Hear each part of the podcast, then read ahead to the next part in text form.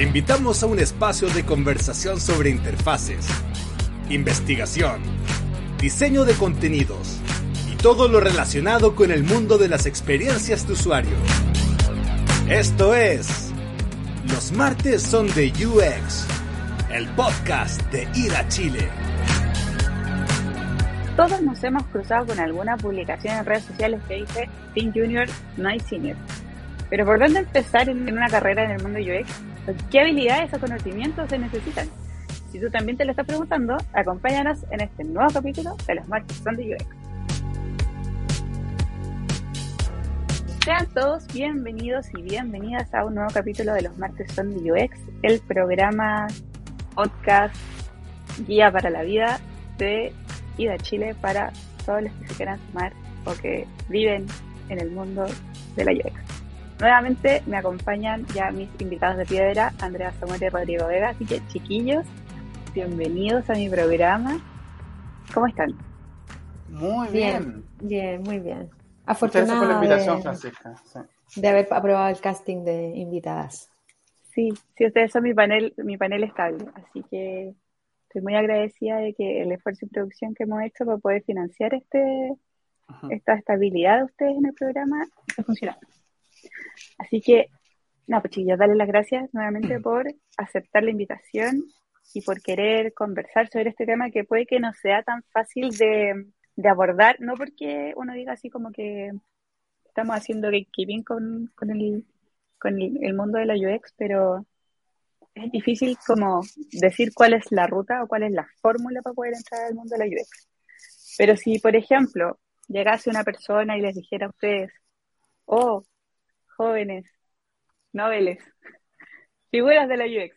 ¿Cómo, podemos, ¿Cómo puedo empezar en el mundo de la UX? ¿Qué es lo que tengo que hacer? ¿Dónde tengo que ir? ¿Qué es lo que tengo que leer? Como, ¿Por dónde uno parte? ¿Por dónde uno debería partir si uno tuviera que hacer como este, esta hoja de ruta? ¿Cuál mm. sería como el paso a uno? ¿O qué es lo que les recomiendan a ustedes, por ejemplo, a estos profesionales que quieren cambiar de carrera, que quieren cambiar de rubro? Como, ¿Qué es lo que hay que hacer? ¿Por dónde partimos? Yo creo que hay dos situaciones. Uno, si estáis partiendo tu carrera profesional, que probablemente no, no, tienes experiencia ni en UX ni en nada, digamos. Esa es como una situación. Y la otra es para personas que ya tienen una profesión, que ya han trabajado un par de años en alguna cosa y deciden eh, cambiarse a UX. En el caso de del primer grupo, yo creo que lo primero tiene que ver con tratar, por ejemplo, si está en, no sé, en último año de alguna carrera, tratar de buscar alguna práctica profesional o alguna pasantía que tenga el componente UX. En el caso de las personas que somos eh, diseñadoras de contenido, a lo mejor ese camino puede tener algunas variantes como contenido digital en general, pero siempre tratando como de hacer el vínculo con, con diseño de experiencia en el fondo, con eh, levantar procesos de investigación, sea con entrevistas o no, pueden ser eh, procesos de investigación de escritorio. Si eres desarrollador, lo mismo, pues tratar de hacer algunas eh, pruebas de código, programar alguna cosa. Si eres diseñador o diseñadora, tratar de avanzar sobre, no sé, recomendaciones, por ejemplo, de, de línea gráfica, de distribución de elementos, de jerarquización de elementos.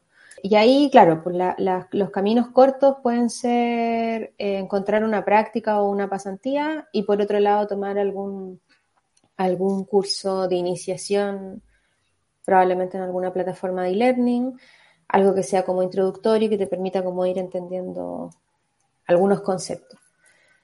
Con eso hecho, creo que lo siguiente que viene es leer. Leer, investigar, entender, revisar autores y autoras que sean referentes en el, en el ámbito que te interesa, eventualmente buscar algún mentoring, pero siempre creo como en una actitud de estoy aprendiendo en el fondo, como estoy en formación, eso es clave contárselo a las personas que te vayan a entrevistar, por ejemplo, en un proceso de reclutamiento, y entender que al estar en formación probablemente vaya a ser como o idealmente debería ser como una esponjita que va a tratar de aprender de muchas cosas al mismo tiempo en busca de su destino. Y en el caso de quienes, eh, eh, que nos ha pasado a, muchos, digamos, que estemos cambiando como de un, de un área a otra, creo que ahí lo importante tiene que ver con poder encontrar aquellos elementos comunes entre UX y cualquiera de las otras disciplinas matrices que uno pueda tener o de la experiencia laboral que uno pueda tener. Lo que no te hace más senior, porque claramente eres un, eh, un infante en la UX, pero sí te, tienes experiencia a lo mejor en cuestiones que tengan que ver probablemente con gestión, con trato de cliente, y que eso puede como, en el fondo, como ser tu carta de presentación, ¿cierto? No sé nada de UX, pero mira, he tratado con clientes, he llevado cuentas, he hecho, no sé, pues, branding de marca, eh, y eso creo que se cruza con esto otro que quiero aprender a hacer. Y estudiar, estudiar, estudiar. Mm. Sí, yo, yo, o sea, yo creo que una de las primeras cosas que yo suelo recomendar es como, sobre todo para el que está partiendo, es como mm, profesionalmente hablando, que está recién saliendo de la universidad, está haciendo su primer arma, es como tratar de tener, que puede ser difícil en ese momento de la vida, como una pequeña evaluación, autoevaluación, ya qué es lo que quiero, cuáles son mi, cuál es mi disciplina y cuáles son mis armas. Porque, a ver, claro, si uno viene del diseño no es seguro, y ahí viene una, una segunda parte, que es tratar de entender qué es lo que es UX y cuáles son los campos disciplinarios. Hoy día, no sé, uno se puede como eh, obnubilar por las ofertas laborales y vamos a tener de distintos cargos, de distintas subdisciplinas y índoles, ¿cierto? Vamos a tener research, diseño, eh, content, eh, incluso desarrollo. Entonces, yo como que quiero entrar al UX, pero a qué área del UX quiero entrar, como decía la Andrea, quiero entrar al contenido, quiero entrar a la investigación o quiero entrar al diseño. Entonces, una primera parte tiene que ver con tratar de entender eso y ahí hay que tratar de, de entender qué es lo que es la UX, cuáles son los cargos que se están dando o proliferando en la red y tratar de entender lo que quieren esos cargos. Y ahí viene la segunda parte que es como, ya, yo soy, en este caso, un diseñador recién egresado en la universidad me iba las cosas que eran más bien, no sé, por decirlo, hoy día lo que estoy en diseño integral, gráficas, y quizás lo mío tiene que ver más con la interfase y hice trabajo de interfaz en la, universidad o en el pregrado, y eso me sirve como para acercarme al diseño UI. Pueden haber otros casos, incluso hay, casos con gente con la, que, con la que trabajamos actualmente, que es como, ya a mí me gusta el diseño UI, pero me, he visto que lo, que lo más interesante, lo que más me gusta es el research. Entonces quiero entrar en algún momento al research. Entonces, como dice Andrea, puedo buscar la oportunidad de hacer o una pasantía o buscar trabajos, quizás que busquen perfiles más junior en research, si es que tengo algún tipo de experiencia en la universidad anteriormente haciendo research. Lo mismo si, si vengo de periodismo, comunicaciones, que lo más seguro que tenga más habilidades para el contenido, que es como lo que uno estima, igual que en diseño, va a tener más habilidades para el diseño pero podría ser que le guste el research o le guste la programación, no sé, y que yo creo que una de las ventajas que tiene el UX es como que no formalmente nos enseña en el pregrado como tú vas a ir a la universidad a estudiar UX, sino que en diseño te van a enseñar algo de UX quizás, o en comunicación o periodismo quizás va a tener algunos cursos, pero no es como que uno estudie UX en la universidad. Entonces ahí también hay como una ventaja de que el campo disciplinar se puede moldear para poder uno llegar al UX, porque básicamente como esto... Eh, interdisciplinar, multidisciplinar, eh, necesitamos de distintos perfiles para que la UX se cobre vida. Entonces, eh, ahí también tiene que ver con quizá en algún momento evaluarnos qué es lo que queremos. Yo sé que hoy día cada vez más difícil para las nuevas generaciones plantearse frente al futuro, como decir, ya en dos, cinco años está muy lejos. Mis papás se planeaban de cinco o diez años. Pero siempre es necesario saber qué es lo que quiero hacer en un momento, lo que me gusta hacer, por ejemplo. Yo creo que eso es, es relevante el momento de estudiar y ahí efectivamente, como dice Andrea, buscar empezar a leer. Hoy día también están de moda las mentorías. Hay comunidades, en el caso de más mujeres que tienen las mentorías, pero también hay plataformas eh, mundiales que te permiten entrar a mentorías con algún experto.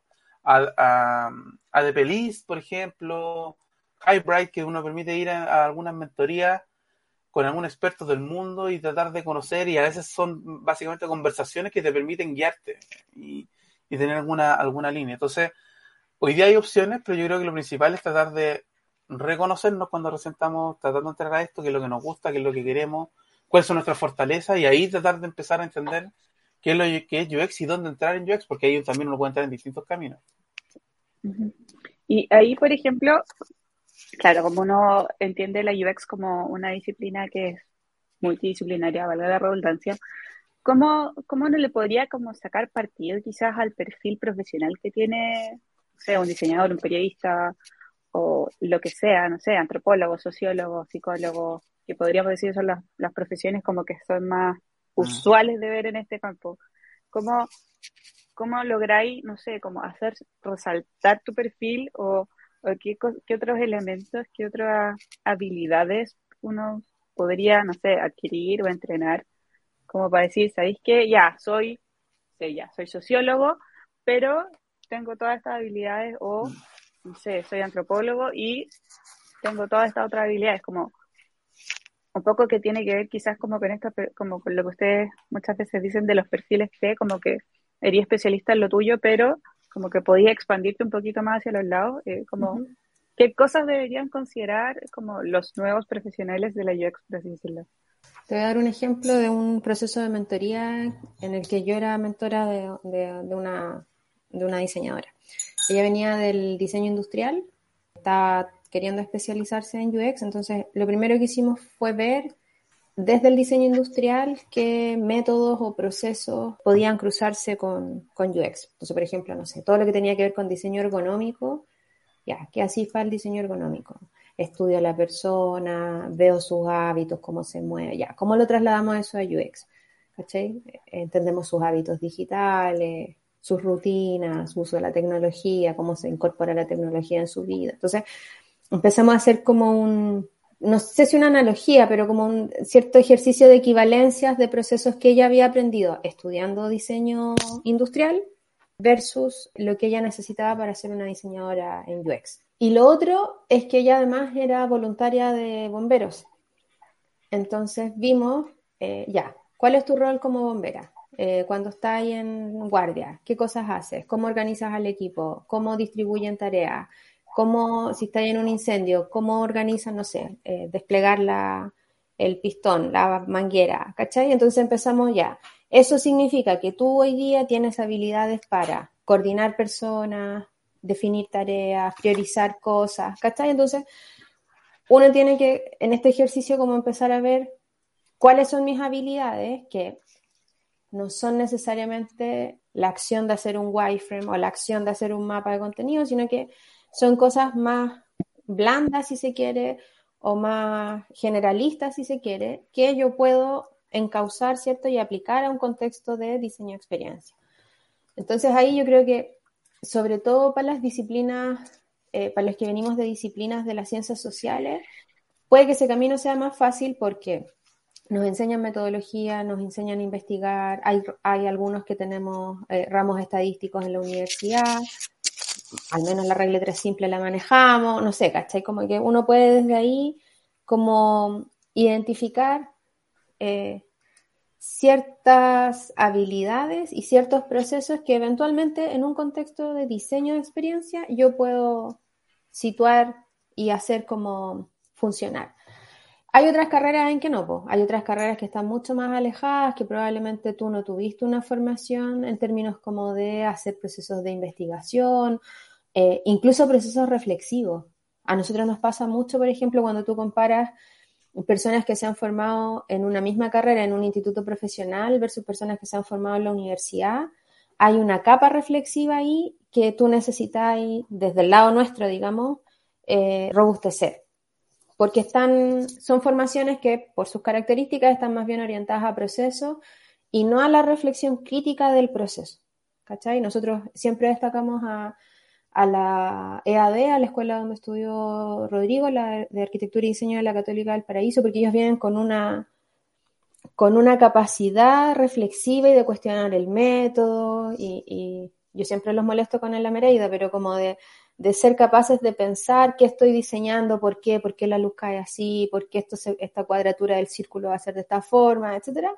Y eso uno no lo encuentra necesariamente en personas que tengan una formación en un instituto profesional, por ejemplo. Más allá de que la EAD, a mi juicio, se escapa, digamos, como del promedio de las escuelas de diseño porque efectivamente tiene mucha capacidad reflexiva, a veces demasiada. Pero ahí, claro, es algo que tú también tenés que ir aprendiendo.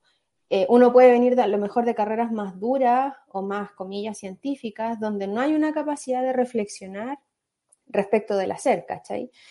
Y por otro lado, carreras que eh, de formación son así. Estoy pensando en antropología, en sociología, y que no les, no les basta con la quinta pata al gato, que era la sexta, la séptima, ojalá la octava, ¿cachai? Entonces, también es un equilibrio de, ok, yo en la escuela, en la universidad, en el instituto profesional, en doméstica, en cursera, no tengo idea, aprendí esto, cómo yo lo pongo a disposición de metodologías en torno al diseño de experiencia, ¿cachai? Eh, yo siempre, siempre doy el ejemplo, si tú estudiaste periodismo y tuviste ramos de tele o radio y tuviste que hacer producción, de alguna manera podías hacer coordinación de proyecto en otro contexto, ¿cachai? Porque entendís que hay que organizar, que hay que distribuir tareas. No sé si en diseño eso lo enseñan, por ejemplo. ¿Cachai? Versus diseño de información, que en diseño sí, sí lo enseñan, y en periodismo, salvo algunas eh, profesoras que hemos tomado ese camino, no es, un, no, es un, no es una asignatura habitual. Entonces, va, va también como en entender, eh, yo me acuerdo una vez se lo explicaba a un, profesor de mi escuela, como, como que me preguntaba por qué había que hacer UX en pregrado. Y decía, si no es que hagamos UX, los cabros ya cuando tú construyes una noticia, tú estás jerarquizando información. Yo lo que estoy haciendo es esa jerarquización, llevárselas a otro contexto que tiene que ver con una interfaz y no con, que no es un diario en el fondo, que es una pantalla, que es la pantalla de un servicio, ¿cachai?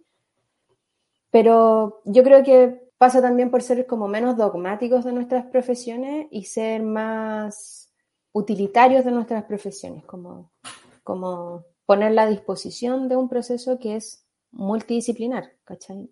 Insisto, uno no estudia, como decía Rodrigo, uno no, entra a estudiar diseñador UX en la universidad, uno estudia modelos o, diplomas o programas que, que, abarcan eso, pero que te permiten así todo hacer un embudo de especialización. Sí, y estaba, pensando en un punto que hoy día en, en la universidad, la mayoría, con todos los cambios de malla, uno generalmente en el pregrado puede ir armándose su propio camino. Entonces ahí también hay un desafío, eh, porque como yo en la, cuando estoy, no sé, segundo tercer año de universidad, que puedo tomar un curso quizás de UX porque me lo permite la malla flexible, porque es un curso optativo que lo da tal profesor, puedo tomarlo, porque entiendo que es importante tomarlo, porque alguien me habló de UX, porque existía una charla, porque leí un artículo. Entonces yo creo que la, la recomendación también es como estar atento como la, la antena, la, a lo que está pasando en el medio.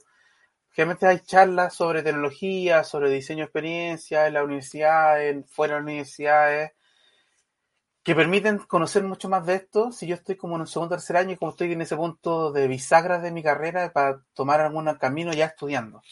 Entonces ahí quizás, no sé, para asistir a una charla, me imagino que a alguien, algún estudiante le puede permitir decir, ¿sabéis qué? Voy a tomar algunos cursos optativos de UX en mi, eh, en mi carrera y eso quizá, o de diseño de información, o de técnicas de escritura, ¿cachai? No sé, digital, para poder causar desde que estoy estudiando quizás el camino hacia este campo profesional.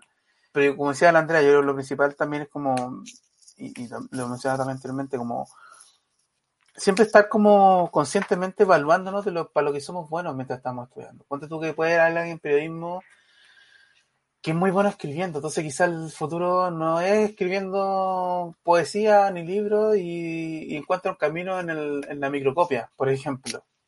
¿Cachai? Entonces, como yo una fortaleza que tengo en la universidad para la que soy muy bueno, la puedo explotar. Entonces, yo, por ejemplo, no, yo, yo, siempre sentí que no era muy bueno o no era tan bueno haciendo cosas 100% gráficas o, o de diseño. Si bien lo tenía que hacer a la universidad porque era parte de mi trabajo, sentí que exploté cuando me metí como en, los modelos, los procesos, los, como en la otra parte más, más estructural. Y ahí, claro, sentí que había un camino y ahí para adelante no solté eso. Eh, entonces, como hay un momento de inflexión también en tu carrera, puede ser antes de tu, de tu tesis de pregrado, en tu plena tesis, eligiendo algunos cursos que te permitan cambiar ese, ese camino hacia el camino de la UX, dependiendo también de, la disciplina en la, que, en la que uno viene. Y después, como dice la Andrea, están todos los, ya la, la especialización, los diplomas, los certificados, harto de mm, cosas que yo recomiendo hacer como, no sé, con Udemy o en Coursera, estos cursos que te permiten aprender UX como en poco tiempo, como para tener una noción. Y de ahí efectivamente entrar, no, no, no yo lo que recomiendo es no quedarse solamente con eso, sino a través de eso conocerlo, porque a veces son más baratos, a veces no necesito no sé, pagar un millón y medio para matricularme en un diploma y conocerlo y que no me haya gustado, porque puede ser también. Entonces, usar esos cursos como para entender el, sentido y significado de la disciplina, porque aquí no todos estamos obligados a hacer UX, pues eso también es súper relevante. No vamos a obligar a todos los periodistas a hacer UX y a todos los diseñadores a hacer UX. Hay diseñadores que les va a encantar la preprensa y vayan a hacer revistas y sean los mejores en eso, ¿cachai? que hayan periodistas haciendo comunicación y en tele y en medio y sean los mejores en ello. Pero los que quieran tomar este camino, tómenlo con conciencia y en eso pueden tomar un pequeño curso para aprender lo que es UX, es que no han tenido mucho acercamiento, y después profundizar con un diploma, una maestría aquí, fuera, donde sea. Super. Y ahí, como hablando un poco del propósito, y no es por como romantizar lo que hacemos, porque en el fondo es como decir, sí, nosotros diseñamos pensando en las personas, eh, centrados en el usuario, y así podemos estar hablando mucho rato de la importancia que tiene el diseño de experiencias centrado en las personas, porque así son felices y todo lo demás. Pero como cuál debería ser quizás como la preocupación o dónde debería estar la preocupación de quienes quieren entrar al mundo de la UX. Uno entiende si la UX es una disciplina que está creciendo muy rápido, podríamos decir que es una disciplina en ascenso, eh, que en términos de mercado puede que esté generando bastante, bastante lucas y puede ser atractivo en términos monetarios, pero si uno se pone en la posición de alguien que busca, comillas, un trabajo como con algún tipo de sentido, con algún tipo como de, satisfacción más personal, más allá de lo monetario, como dónde debería estar ese, ese énfasis o, en, como, en qué lugar debería estar el corazón del que quiere empezar a, recorrer este camino de la UX, porque en el fondo tampoco no es tan fácil como para decir, sí, me cambio a la UX y voy a ganar mucha plata. Es como, también hay un tema como súper personal, súper de que tiene que ver con un, marco ético, que tiene que ver con un modo de pensar, con un modo de ver la vida. Entonces, como, ¿dónde deberían estar también esas preocupaciones? O, qué es lo que se debería preguntar el que quiere entrar al mundo de la UX? Así como, ¿me interesa la gente? ¿Me caen bien las personas? Como, ¿Cuál es mi sentido social? ¿Soy misántropo? Como, ¿Por dónde debería ir también esa, esa conversación quizás más personal? Yo creo que es importante, y, como tú lo mencionabas, hay como este propósito en la vida. Sí, pues no puede ser solo ganar plata, más allá de que es un propósito válido y que probablemente mucha gente lo tiene como su propósito de vida, digamos. Más allá de, eh, de qué manera lo haga. Creo que es importante tener como, como un deseo o como la convicción de poder cambiar cosas. ¿cachai? De poder hacer eh, mejores servicios, de poder pensar en maneras de solucionar problemas que son súper eh, cotidianos, ¿cachai? Como a lo mejor mi propósito en la vida es mejorar la interfaz de Google, porque entiendo que lo usan millones de, millones de personas en el mundo y entiendo que un texto que yo escriba puede, puede mejorar un flujo, puedo trabajar en el diseño de servicios digitales de un servicio público, ¿cachai? Que signifique que eh, haya menos cola en las oficinas, no sé. Ahí yo creo que lo importante tiene que ver con tener la sensibilidad de no ser paternalistas o maternalistas con el usuario, con la persona usuaria, sino más bien tratar de entender cuáles son sus dolores y cuáles son sus necesidades y sentir un interés por eso y ser capaz de defenderlo frente a un negocio, ¿cachai? Frente a un área de marketing, frente a un área comercial, frente a un área de operaciones. Eh, y eso uno lo puede hacer en, en el sector público como en el sector privado, lo puede hacer en la consultoría, lo puede hacer desde la academia, ¿cachai? Pero yo creo que lo principal, eh, y más allá de que suena súper romántico y cursi, tiene que ver con cuán dispuesto estoy, dispuesta estoy yo a partir de mi trabajo, cuán dispuesta estoy para ayudar eh, a mejorar la, vida de una persona. ¿Cachai? porque voy a escribir un texto que se va a entender, porque voy a ser capaz de empatizar con lo que a esa persona le pasa, porque voy a ser capaz de transformar en insight los dolores que esa persona tiene y voy a ponérselos o planteárselos al negocio, ¿cachai? Y eso requiere de cierta sensibilidad, porque si no, finalmente estáis haciendo salchicha y en el fondo el usuario da lo mismo y no me preocupo por ello y yo diseño o escribo nomás, ¿cachai? Yo creo que por ahí, y de eso se descuelgan distintas cuestiones, pues se descuelga como la ética del diseño, el respeto a los procesos de investigación, la confidencialidad de la información, algo con lo que nosotros nos hemos encontrado mucho, sobre todo cuando se incorporan personas al equipo, los estereotipos y los prejuicios en torno a ciertos tipos de usuarios, ¿cachai? Que tu negocio ya los tiene, entonces, ¿cómo tú, desde una reflexión crítica, y por eso, por eso mencionaba lo de la EAD recién, desde una capacidad analítica, tú, tú eres capaz de discriminar, esto es un prejuicio, esto es un estereotipo, a esto que es información que efectivamente me dice algo, ¿cachai? Eh, yo creo que ahí es súper fácil caer en el vicio de los estudios de mercado o las, generalidades, o no sé, pues ahora a propósito del proceso constituyente, eh, la gente no entiende lo que lee. ¿Cachai? A lo mejor la gente no entiende lo que lee porque no está bien escrito, no porque no sepa leer. Y, y podríamos estar haciendo otro programa sobre aquello, ¿cachai? Entonces, también no sé, cuando yo periodista, me acuerdo, iba y tenía que entrevistar, me acuerdo una vez entrevisté a una, a la familia de una niña que había muerto por una negligencia médica. Yo no puedo llegar a esa entrevista diciendo cómo se siente, ¿cachai? Más allá de que siempre hacemos el chiste de que los periodistas siempre lo preguntamos. No puedo llegar y preguntarle en cualquier minuto, tengo que esperar, que de acuerdo, me acuerdo después me echaron de esa radio porque me demoraba mucho en reportear, porque esperé a que la persona, la familia llegara, entraran, saludaran a su otro hijo, cuando ellos quisieran, salieron, ¿cachai? Porque yo muy respetuosa de la situación. Y en el diseño es lo mismo. Yo no puedo poner por delante del proceso o de la experiencia del usuario el objetivo del negocio. Tienen que ir súper relacionados y eso implica decisiones que uno tiene que saber defender también. Si no tenías esa capacidad, no, no, no, no vas a dejar de ser UX, pero se te perdió el usuario en el camino, ¿cachai? Como que yo creo que ahí hay que tener también harto cuidado. Y hoy día que está tan como, no sé si banalizado, pero como que está tan de moda y está, es tan taquilla, como diría mi mamá, que, que uno también pierde como esa dimensión de responsabilidad ética en tu pega, solo porque es cool. Entonces, eh, uso las últimas plataformas y sigo a los últimos influencers, pero no tengo una capacidad crítica de reflexionar sobre mi trabajo. Yo creo que eso es fundamental.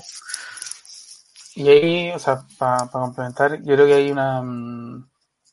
O sea, UX es, sobre procesos y no es, que, no es que uno quiera decir que todo tiene UX, pero casi todo tiene UX. O sea, sobre todo en un mundo altamente digitalizado como el que vivimos, casi todo hoy día está hecho a través de una interfaz de algún tipo, de alguna índole desde la radio, los refrigeradores, los autos, las casas, todo tiene hoy día casi un interfaz. Yo creo que también hay una responsabilidad de diseñar esas interfaces para vivir en el día a día. Pues, y, ahí, y ahí yo creo que lo más importante, y ahí aparece todo lo que es la ética del diseño, para quién diseñamos, o esa parte más romántica, si queremos decirlo de esa manera. Entonces yo creo que es importante darse cuenta que es a través de procesos, a través de de metodología, de cuestionarse efectivamente el uso y que, como diría Norman, hoy día, producto de los objetos diarios, el diseño de los productos diarios, eh, todo eh, es diseñable, ¿cachai? La experiencia de casi todo es diseñable. Entonces, también ahí hay una responsabilidad como diseñador desde el contenido hasta del producto del, o del objeto mismo, de diseñarlo de buena manera y no solamente diseñar la interfaz porque hay que diseñarla y porque me van a pagar un buen sueldo a fin de mes. Creo que ahí está la, la importancia. Oye, súper. Yo creo que podríamos estar hablando mucho rato sobre eh, el diseño de la experiencia humana y de los componentes éticos y todo lo demás, porque es algo que en verdad a nosotros por lo menos en IA nos, nos apasiona y nos mueve mucho, porque hacemos diseño responsable. Somos muy responsables a la hora de diseñar. Por eso respetamos los procesos, somos bien rigurosos con la metodología, porque nos gusta hacer las cosas, pero nos gusta hacer las cosas así. Así que, nada, pues chiquillas, les doy muchas, muchas gracias por estos consejos que le vamos a regalar a todos los que estén mirando o estén empezando a coquetear con el mundo de la UX. Eh, Y si tienen más preguntas, si quieren saber más sobre cómo hacer un cambio de carrera o lo que sea, recuerden que están en nuestras redes sociales, están todos nuestros canales abiertos, así que nos pueden contactar por Instagram, por Facebook, por Twitter, eh, por YouTube. Eh, así que donde sea nos van a encontrar. Y eso fue chiquilla. Muchas, muchas gracias. Nos vemos en una próxima oportunidad. Quizás sobre qué cosas vamos a hablar, no lo sé, lo vamos a ver en el camino. Así, que, ¿a quién nos va a traer improvisar la próxima vez? No, pues sí, en este programa no se improvisa. A esta hora no se improvisa, A esta hora no Oh, qué antiguo eso. Así que ese chiquillo, Rodrigo, André, muchos, muchos gracias, Fran. besos. Muchas, gracias por compartir y por regalarnos tiempo. Y nos vemos en una próxima oportunidad en un nuevo capítulo de Los Martes Son Gracias, joven Cris. Nos vemos, show. Chau.